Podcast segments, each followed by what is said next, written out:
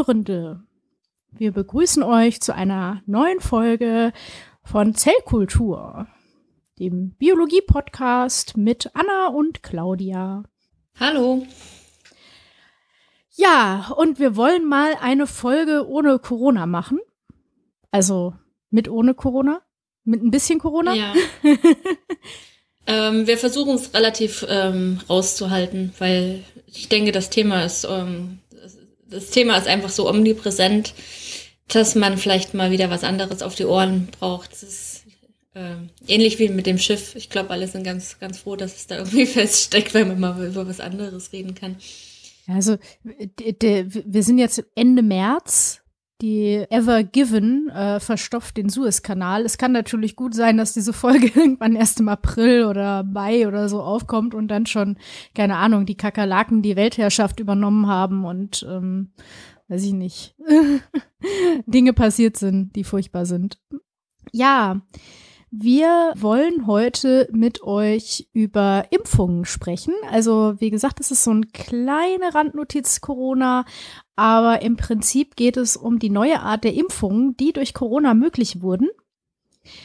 Zuallererst habe ich aber eine Bio-Frage und die wird dann später auch mit der Impfung zu tun haben. Die Bio-Frage. Die Frage ist, sind Menschen mit Sichel, äh, Sichelzellanämie geschützt gegen Corona? Äh, gegen Corona, gegen Malaria. Vielleicht beides. genau, genau. Die, die haben, es ist schon schlimm genug, Ma äh, Malaria zu haben oder Sichelzellanämie. Gönnen wir es ihnen, dass sie be gegen beides immun sind. Definieren wir jetzt so. Ja. Was wollen wir zuerst? Die äh, neue Art der Impfung oder Malaria? Oder Sichelzellanämie? Vielleicht kurz erklären, was Malaria eigentlich ist. Ja. Malaria ist eine Krankheit, die von der sogenannten Anopheles-Mücke übertragen wird. Und zwar vermehrt sich das, äh, dieser Parasit äh, in der Mücke und äh, bildet da sogenannte Sporozoiden. Und wenn die Mücke einen Menschen sticht, also diese Sporozoiden befinden sich dann im Speichel der Mücke. Wenn die Mücke einen Menschen sticht, dann gibt sie ja Speichel ab, um die Blutgerinnung zu verhindern und das Blut dann abzusaugen. Dieser Speichel gelangt jetzt in ähm, das Blut des Menschen und da sind diese sogenannten Sporozoiden drin. Die wandern zur Leber und infizieren dort eine Leberzelle. Und da drin vermehren sie sich äh, und bilden sogenannte Schizonten. Und diese Schizonten werden dann freigesetzt in den menschlichen Blutkreislauf äh, und befallen da die roten Blutkörperchen. Und äh, da vermehren sie sich dann eben entsprechend und können dann irgendwann, die, die Blutkörperchen, die roten, sind ja im Prinzip eigentlich schon, schon tote Zellen. Und äh, sterben dann halt, setzen diese ähm, mit äh, diesen vermehrten Erreger wieder frei und wenn dann halt wieder eine neue Mücke vorbeikommt, die das Blut saugt, dann wird sie sich halt mit, äh, auch mit diesem Malaria-Erreger infizieren. So, wir haben noch nicht gesagt, wie der heißt. Ich habe noch nicht gesagt, wie dieser Erreger heißt. Der es ist nämlich ein Parasit aus der Gattung Plasmodium. Und zwar gibt es da mehrere Erreger, die als äh, human Pathogen gelten. Aber hauptsächlich ist es das jetzt, glaube ich, dieser ähm, der Plasmodium falciparum, der jetzt gerade am ähm, bedeutsamsten ist und der am bedrohlichsten für den Menschen ist. Mhm. Ja. Ähm, durch die, diesen ähm, Kreislauf, den der Erreger auch im menschlichen Körper nimmt, kommt es zu unterschiedlichen Symptomen, aber eins ist halt dieses wiederholende, ähm, also dieses periodische Fieber mit Schüttelfrost. Dazu kommen halt eben noch Krämpfe und Auffälligkeiten im Magen-Darm-Trakt, also Beschwerden, dass man halt so Magenschmerzen hat und Durchfall und so weiter. Ja, und es ist jetzt halt auch keine Erkältung, dass es einem halt ein paar Wochen mal schlecht geht, sondern es ist halt wirklich etwas, was einen sehr lange danach noch begleitet. Also sich da zu erholen, ist äh, schwierig und äh, zeitaufreibend, äh, wenn überhaupt. Also viele Leute haben das ja wirklich chronisch, ne? Ja, na, wenn das in der Leberzelle ist, die Leberzelle Zelle schüttelt, äh, schüttet halt immer wieder diese Schizonten aus, die dann die Blutkörperchen befallen. Die dienen dann halt einfach sozusagen als Brutstätte, die dann wieder neue, neue Erreger herstellt, die dann von der Mücke aufgesaugt werden. Das heißt, in regelmäßigen Abständen produziert halt äh, die, die Leber wieder so ein Zwischenstadium, was dann halt die Blutkörperchen befällt. Äh, in dem Blutkörperchen selber überlebt das Ding gar nicht so lang. Oder beziehungsweise behält sich das gar nicht so lang auf, weil die ähm, roten Blut Blutkörperchen ja im, im Knochenmark hergestellt werden und dann ähm, verlieren sie während ihrer Reifung den Zellkern und überleben dann nur so zwei bis vier Tage und werden dann in der, in der Milz abgebaut. Genau, das ist ein ganz also normaler Überleben ist das halt. Ne? Ja, also die roten Blutkörperchen sind eigentlich mehr so Zombiezellen. Ja, aber es dient halt dazu, damit sich äh, das Plasmodium eben fortpflanzen kann, weil es muss ja dann von einer Mücke wieder aufgesaugt werden, damit es halt in den nächsten Wirt eben weitergegeben wird, dann halt, um, um sich zu infizieren. Deswegen gibt's ja auch so viele Programme, wo man ähm, eben äh, gegen, gegen die Mücke eben vorgeht. Also entweder gegen, dagegen halt sprüht, ne? Oder eben halt auch äh, ja, Mückennetze und so. Dass man eben, ähm, das macht ja die Bill and Melinda Gates Foundation, die macht ja ganz viel, die verteilt ja ganz viele Mückennetze. Ne, diese, ich, als Kind habe ich immer gedacht, oh, das ist für ein Prinzessinnenbett, ein Anti-Mückennetz und so. Und weil das so ein weißer Schleier ist, den man ums Bett machen kann, das ist wirklich eins, eine der besten und einfachsten Maßnahmen, die man machen kann. Leider braucht man da auch viel Aufklärungsarbeit, dass eben die Malaria durch diese Mücke übertragen wird. Und ja, und hundertprozentiger Schutz ist es eben auch nicht. Ja, und die bisher bekannten äh, Malaria-Mittel, die äh, ja auch mal äh, Nobelpreiswürdig ausgezeichnet wurden, die ähm, wirken halt auch nur in einem begrenzten Maß. Also die, äh, soweit ich weiß, lindern die hauptsächlich die Symptome und äh, schützen jetzt nicht vor dem Erreger. Das heißt, der ähm, dass, dass äh, einen das Virus befällt, äh, das kann eben so ein Malariamittel äh, nicht, nicht verhindern.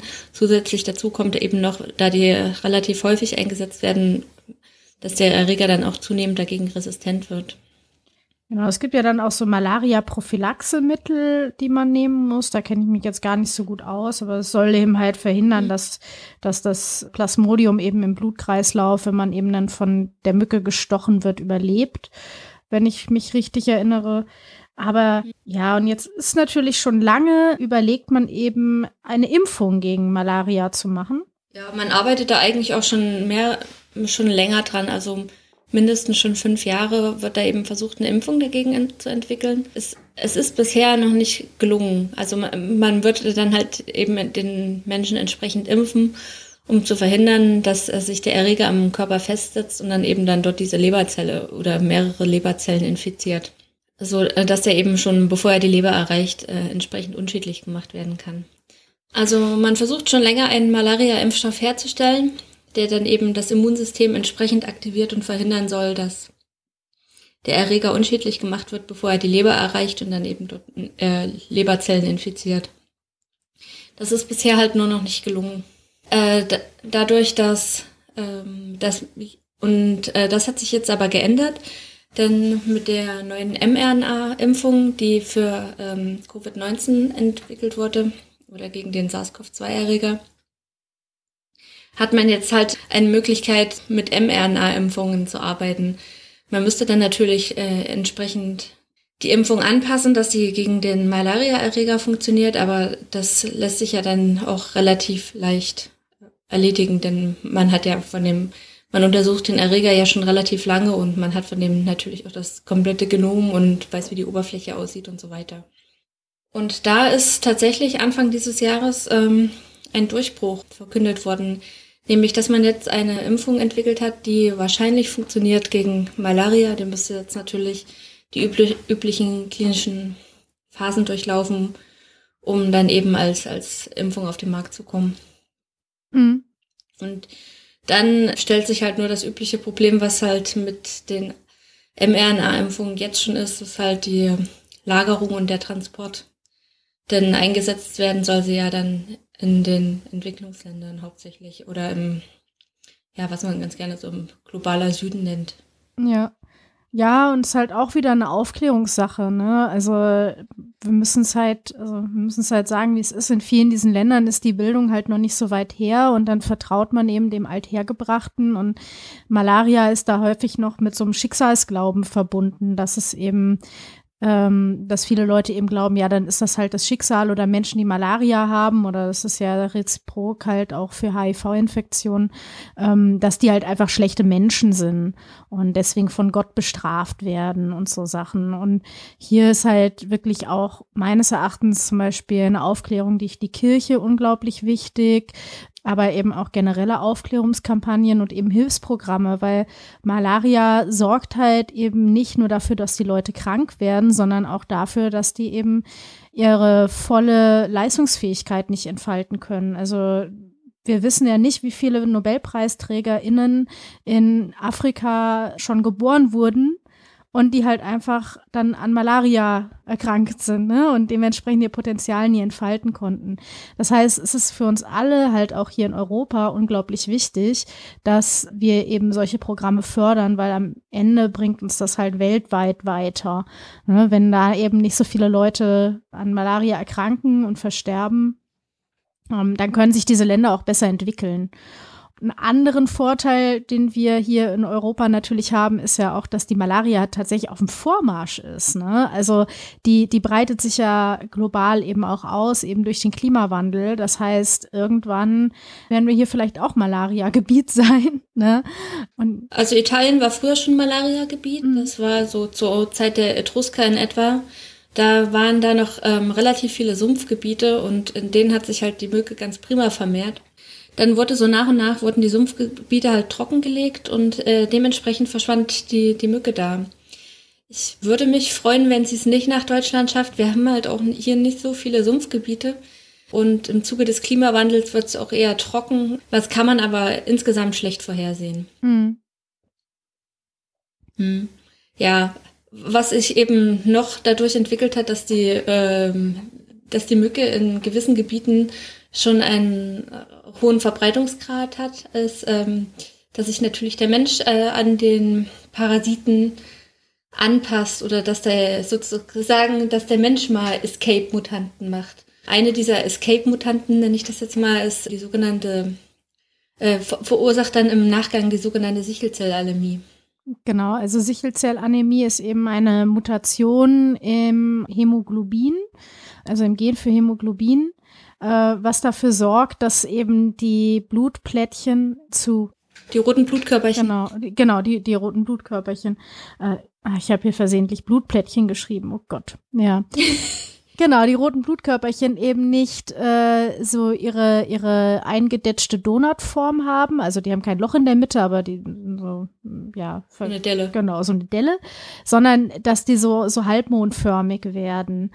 Und du hast quasi meine Bio-Antwort jetzt hinweggenommen. Wir lösen die Bio-Frage jetzt mal ein bisschen weiter vorher auf, bevor wir zu den anderen Sachen kommen.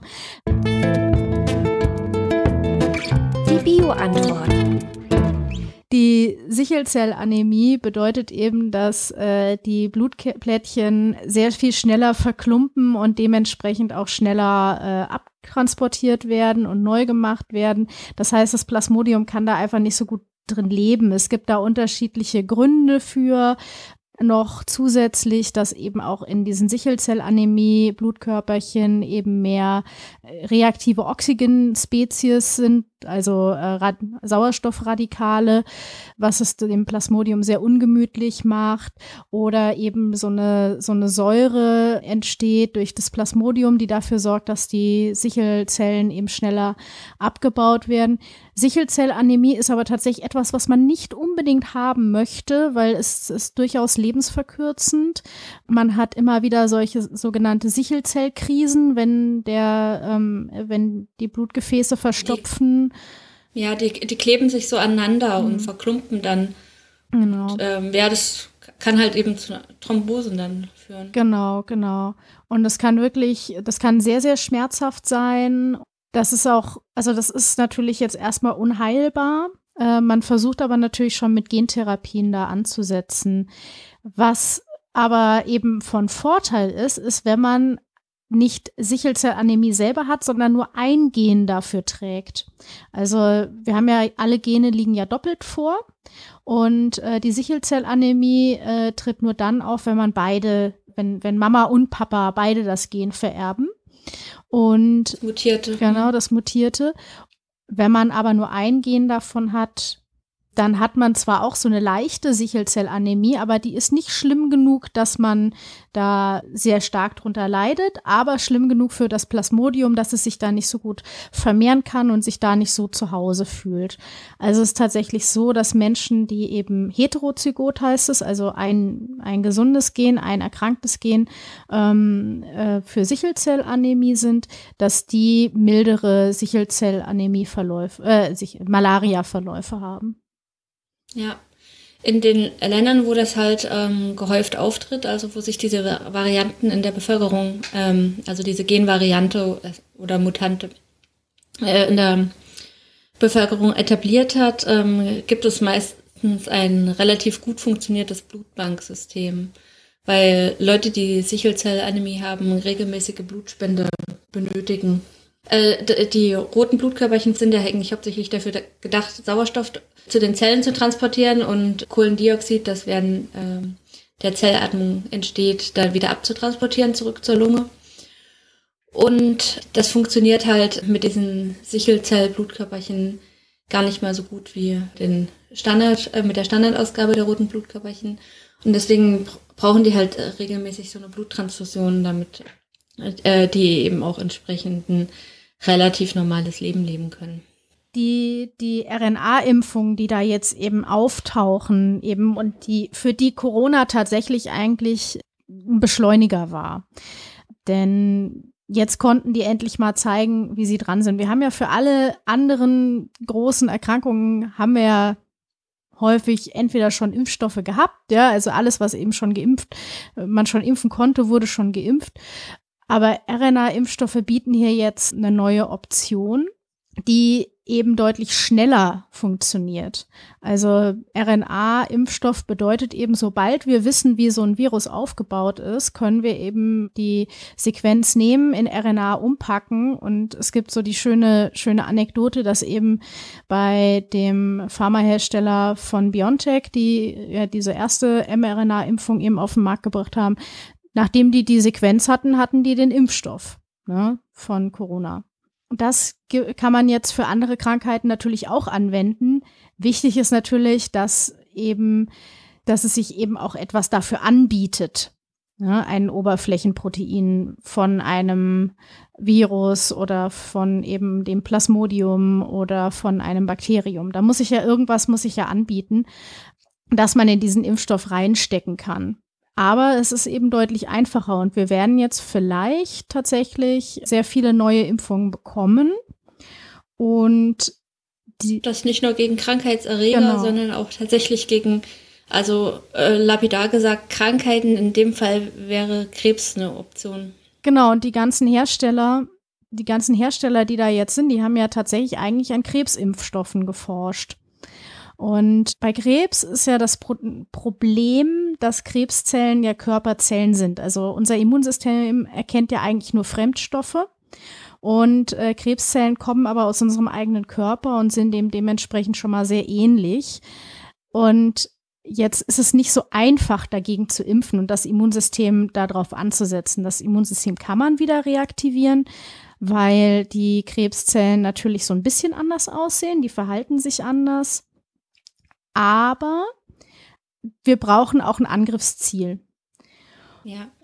Es ist äh, insgesamt nicht ganz so einfach. Es ist natürlich von Vorteil, wenn das körpereigene Immunsystem gegen die Krebszellen vorgeht. Ja, da haben wir äh, sogenannte Killerzellen, die können diese Zellen dann eben entsprechend zerstören und damit wäre man die Krebszelle auch los.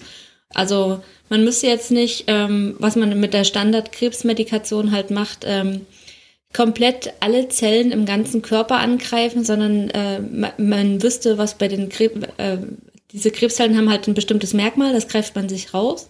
Das heißt, es wird gezielt ähm, die Krebszelle angegriffen und nicht eben ähm, alle Zellen im Körper. Also normalerweise wirkt Krebsmedikation so, dass sie sich schnell teilende Zellen zerstört Und das würde zwar auch, äh, trifft zwar auch die Krebszellen, aber eben auch zum Beispiel solche Zellen, die Haare herstellen weswegen dann eben eine häufige Nebenwirkung von, von Krebsmedikation ist, dass die Haare ausgehen.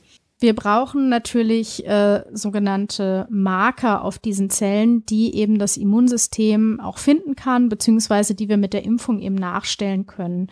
Und es gibt zum Beispiel Erkrankungen der B-Zellen. Also B-Zellen sind unser Immunsystem lustigerweise.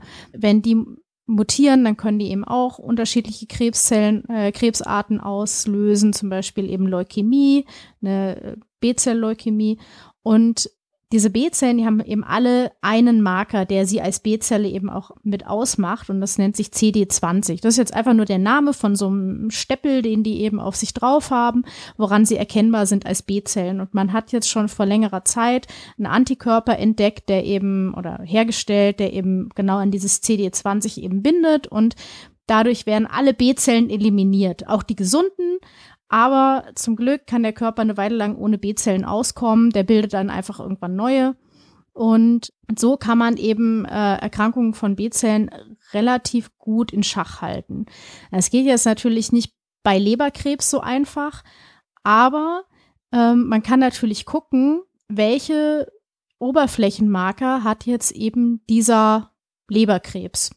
Und da gibt's unterschiedliche. Also Leberkrebs ist nicht gleich Leberkrebs, jeder hat so seinen eigenen. Die haben auch unterschiedliche Marker und man kann eben gucken, aha, der hat jetzt den Marker Hugo, keine Ahnung, ne? Also wir nennen den jetzt Hugo, der ist spezifisch bei 20 Prozent aller Leberkrebspatienten und dann können wir dafür eine Impfung entwickeln. Ja. Oder ähnlich, ähm, also äh, ganz gut funktioniert das vor allen Dingen bei so ähm, also so Rezeptoren, die äh, spezifisch für bestimmte Zellen sind, also Oberflächenproteine, die spezifisch auf bestimmten Zellen vorkommen und dann auch häufig bei, bei Krebs mutiert sind. Das kennt man schon zum Beispiel vom Brustkrebs. Da gibt es so einen, so einen, äh, den üblichen Verdächtigen, der ganz gerne mal da mutiert und dann eben auch dafür sorgt, dass innerhalb der Zelle die Signalwege durcheinander kommen und sich die Zelle anfängt, äh, unkontrolliert zu vermehren. So, da hat man bisher auch schon einen Antikörper entwickelt, der, der, dockt den, der dockt dann halt an und blockt den einfach so ab. Dadurch kann er eben äh, sein, äh, in dem Fall böses Werk nicht mehr verrichten. Oder eben, äh, normalerweise wäre das halt eben so ein Rezeptor für, für Östrogen. So, ähm, ähnlich würde es zum Beispiel funktionieren, bei, bei Männern würde dann bei ähm, Prostatakrebs, und das kommt ja nun tatsächlich ab einem gewissen Alter relativ häufig vor bei Männern. Da steigt, äh, ich glaube, bei über 70, äh, wenn du über 70 Jahre alt bist, ähm, ist die Wahrscheinlichkeit so, steigt dann schon Richtung 50 Prozent, dass man, dass man das entwickelt, Prostatakrebs. Hm. Da kann man jetzt eben auch bestimmte, da gibt's ja eben auch bestimmte Rezeptoren auf der Zelloberfläche, die halt äh, jetzt die männlichen Geschlechtshormone, also ähm, Testosteron oder Androgen, ähm, besonders äh, gut erkennen und die kann man dann eben auch entsprechend rausfischen. Und wenn die halt aus entarten, dann kann man eben die Zellen spezifisch zerstören.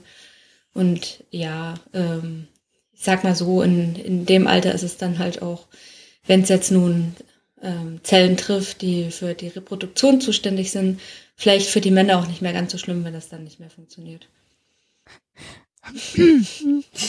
Wer weiß. Ja, tatsächlich hat man für, äh, für Prostatakrebs schon RNA-Impfstoff hergestellt. Der hat aber leider direkt versagt. Ähm, das hat nicht funktioniert. Das liegt aber nicht per se am Impfstoff. Der hat an sich funktioniert. Das Problem, was Krebszellen halt nun mal haben, und das haben wir ja jetzt in der Covid-19-Situation eben auch, ist auch Krebszellen mutieren und die mutieren sehr stark. Und wenn du von der einen Seite einen Selektionsdruck hinsetzt und sagst, ja, aber alle Krebszellen, die jetzt den Marker Hugo auf sich drauf haben, die werden eliminiert. Das bedeutet natürlich, dass die, die den Marker nicht haben oder die, wo zufällig dieser Marker Hugo ein bisschen anders aussieht, dass diese Zellen dann eben nicht äh, keinen Druck haben und dementsprechend äh, weiter wachsen. Das heißt, der äh, evolutioniert sich quasi von diesem Selektionsdruck weg und bildet eben eine, ja, eine neue Art von Krebs, ne? Und Escape-Mutante. Genau, eine Escape-Mutante. Ne? Und ähm, das ist immer so ein bisschen das Problem. Das ist auch das Problem bei diesen spezifischen Therapien. Deswegen gibt man die auch nie alleine. Aber manchmal ist es halt wirklich auch erstmal einfach Zeit verschaffen und äh, eben Lebensqualität sichern. Und das kann wirklich auch sehr lange gut gehen mit diesen ähm, jetzt hier Impfungen oder also rein theoretisch Impfungen oder eben mit diesen Antikörpern, die man eben gibt. Das kann sehr lange gut gehen. Aber wenn eben dann dieser Selektionsdruck da ausge, ähm, auf, ja, ausgelöst wird, dann wird der Krebs eben versuchen, davon, davon Abstand zu nehmen und sich davon wegzuentwickeln. Ähm, es laufen mittlerweile auch schon einige Studien zu diesen mRNA-Impfstoffen weiter, zum Beispiel zu Darmkrebs auch. Und ist halt definitiv super spannend, weil ähm, theoretisch kann man am Ende, da ja diese RNA-Impfstoffe, die sind ja sehr ja sehr leicht zu adaptieren. Das heißt, wenn mein, mein Marker nicht der Hugo-Marker ist, also ich werde das jetzt einfach weiter als, äh, äh, als sondern äh, zum Beispiel Hugo. Genau, genau. Wenn der plötzlich irgendwie Hugo oder Huga ist bei mir, dann könnte man eben sagen, ja, okay, dann passen wir das doch gerade hier in der RNA an und geben dir das dann und dann gucken wir mal, ob das hilft. Ja, da gibt's ja, glaube ich, auch schon irgendwie so die Wünsche, dass man dann so ähm, wie eine Art ähm, 3D-Drucker in die Praxen stellt und dann sehr, sehr individuell äh, Medikation für die Patienten ausdruckt. Mhm. Genau. Ähm, aber ich glaube, das ist, äh, also das würde ich definitiv unter noch sehr, sehr ferne Zukunftsmusik ähm, unterbringen. Mhm.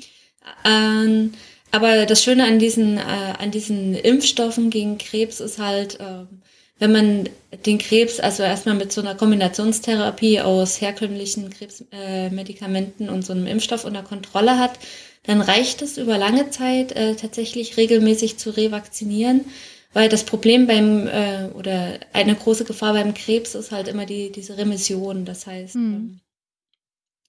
man ist eigentlich, man wird als äh, äh, geheilt entlassen und äh, wähnt sich sicher und glücklich, ähm, kommt dann eben regelmäßig zur Kontrolle rein und was ist ich, äh, vier, fünf Jahre später ähm, ist der Krebs wieder da. So, und äh, mit diesen Impfstoffen äh, gelingt es, so, so viel ich das mitbekommen habe, weil das ja auch schon äh, länger als ausgetestet wird, ähm, auch gegen andere Krebsarten und auch mit anderen Impfstoffen, ähm, diese Remissionszeit zu verlängern oder ähm, äh, ins Unendliche, äh, also diese Zeit, dass der Krebs wieder auftaucht, ähm, entweder zu verlängern oder ähm, dass der Krebs halt auch gar nicht wieder auftaucht. Also das ähm, macht halt ähm, für die macht halt relativ äh, viel Hoffnung für die Zukunft. Ja. Ja, also mit vielen äh, Therapien steigt, äh, steigt einfach die Wahrscheinlichkeit, dass man an was anderem als dem Krebs stirbt. Ne, einem Autounfall oder Herzinfarkt oder so. Ne?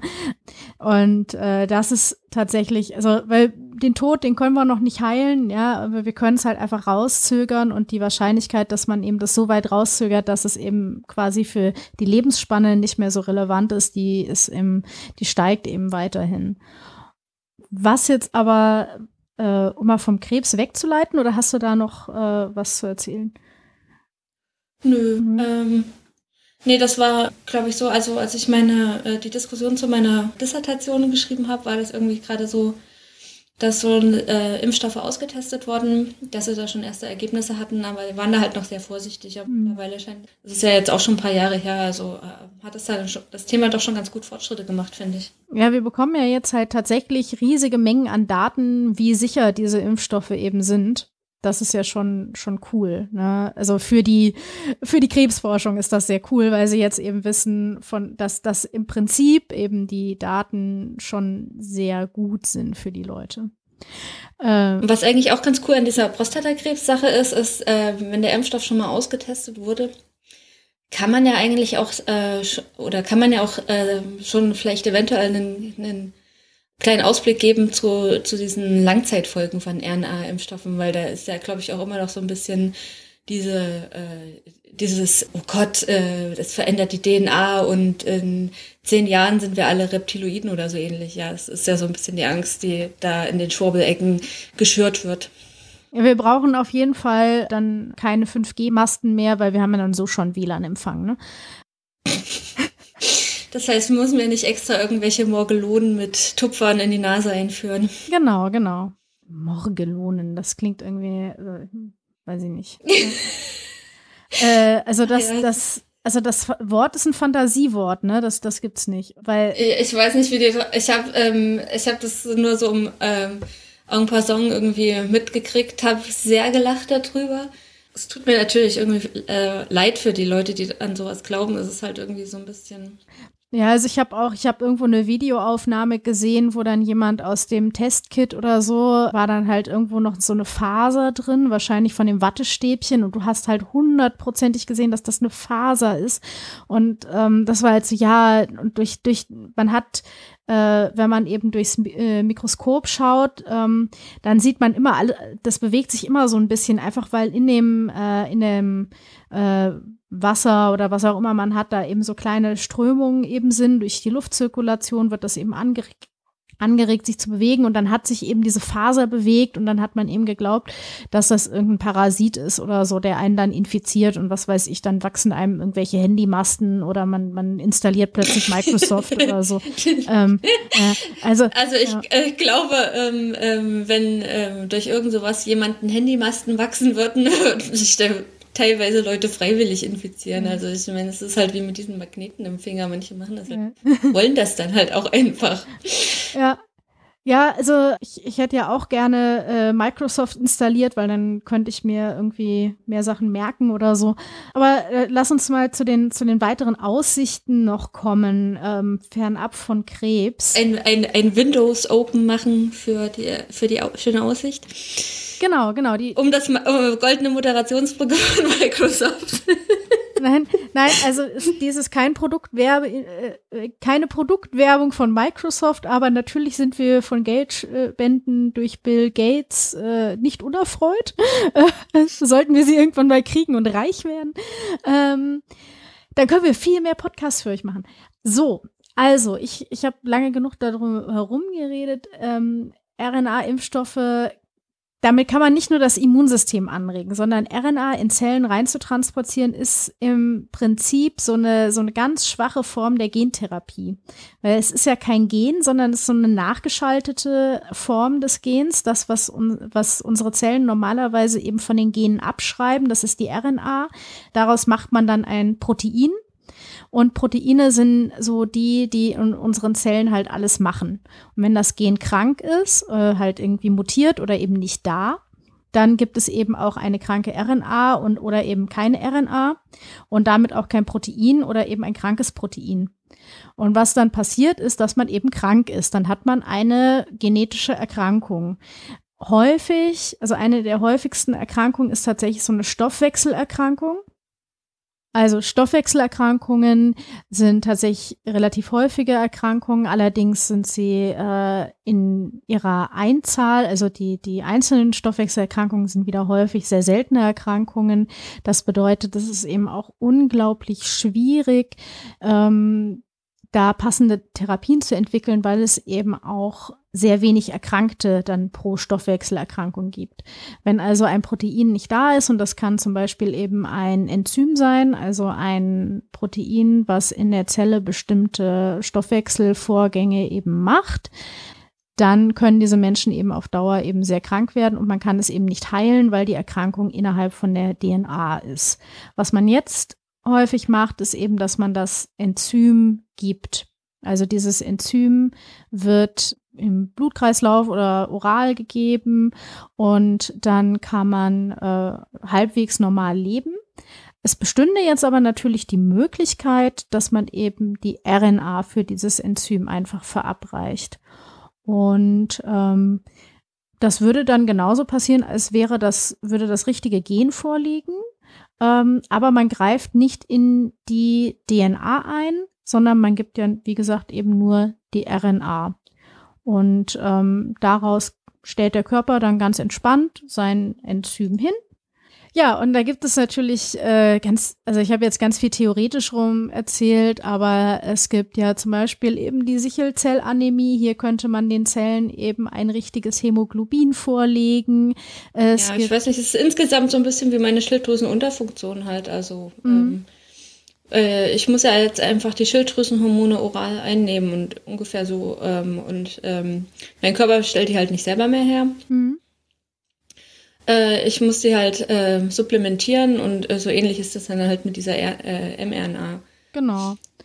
Oder bei Diabetes ist es ja so, dass man den Leuten eben Insulin gibt. Insulin sorgt dafür, dass Zucker in die Zellen rein kann und anstatt eben das Insulin zu spritzen, könnte man ja eben auch die RNA für das Insulin eben geben.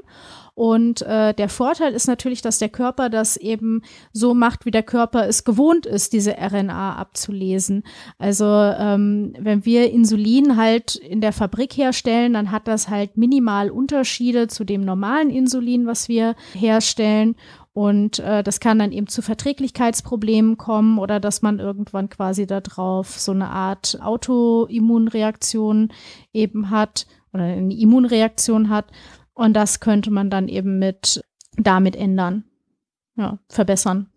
Ja, Bluterkrankheit wäre dann äh, mm. noch so, so eine Möglichkeit, die man damit ganz gut behandeln kann.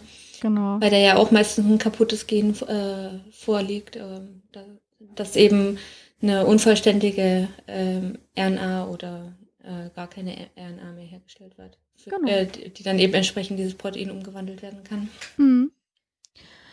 Ja, du. Jetzt hast du die Bio-Frage vorhin ja vorweggenommen, äh, die Bio-Antwort.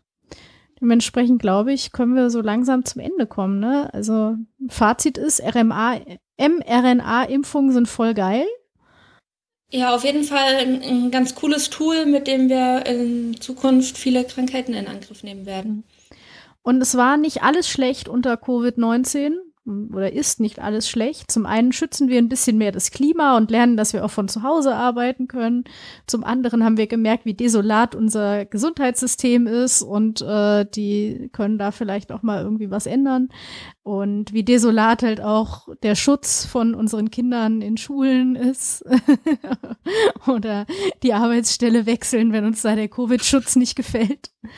Ähm, äh, Vor ja. allen Dingen wie desolat die Digitalisierung in Deutschland. ja, ja. Mama, ist das ein süßer Hase? Ein sehr süßer Hase. Hüpfst du noch mal raus? Okay. Also ich würde es ja drin lassen, wenn du willst. Hm. Musst du dir entscheiden. Ansonsten schneide ich es raus. Ja, aber genau, Covid-19 hat uns auch Gutes gebracht, auch wenn das natürlich ein bisschen makaber ist, das zu sagen, weil es eben auch ganz viele schlimme Dinge ähm, an den Tag gebracht hat. Und wir sind dankbar, dass es eben so schnell eine Impfung geben konnte, dass wir da mit der mit der Forschung schon so weit waren und quasi auch ähm, das dann nutzen konnten. Ja, und jetzt kann es dann auch bald weitergehen ne? mit äh, weiteren Impfstoffen.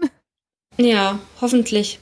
Vor allen Dingen kann es äh, mal runtergehen, erstmal mit den, mit den Zahlen, dass man irgendwie eine, eine Perspektive für den Sommer vielleicht entwickelt. Ja, ich meine jetzt eher mit weiteren Impfstoffen gegen andere Erkrankungen, aber hm.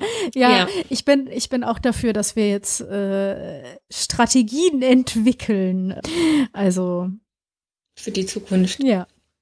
Gut, dann äh, hoffe ich, wir genau, haben. Genau, dann wünschen, ja, äh, wünschen wir wie immer viel Spaß gehabt zu haben. Auch wenn die Bio-Antwort etwas unerwartet kam. Vielleicht äh, es ist nur, äh, wir, wir deklarieren das als Osterfolge und haben die Bio-Antwort als Osterei irgendwo in der Folge versteckt. Na, ob ich das jetzt bis Ostern noch geschnitten bekomme.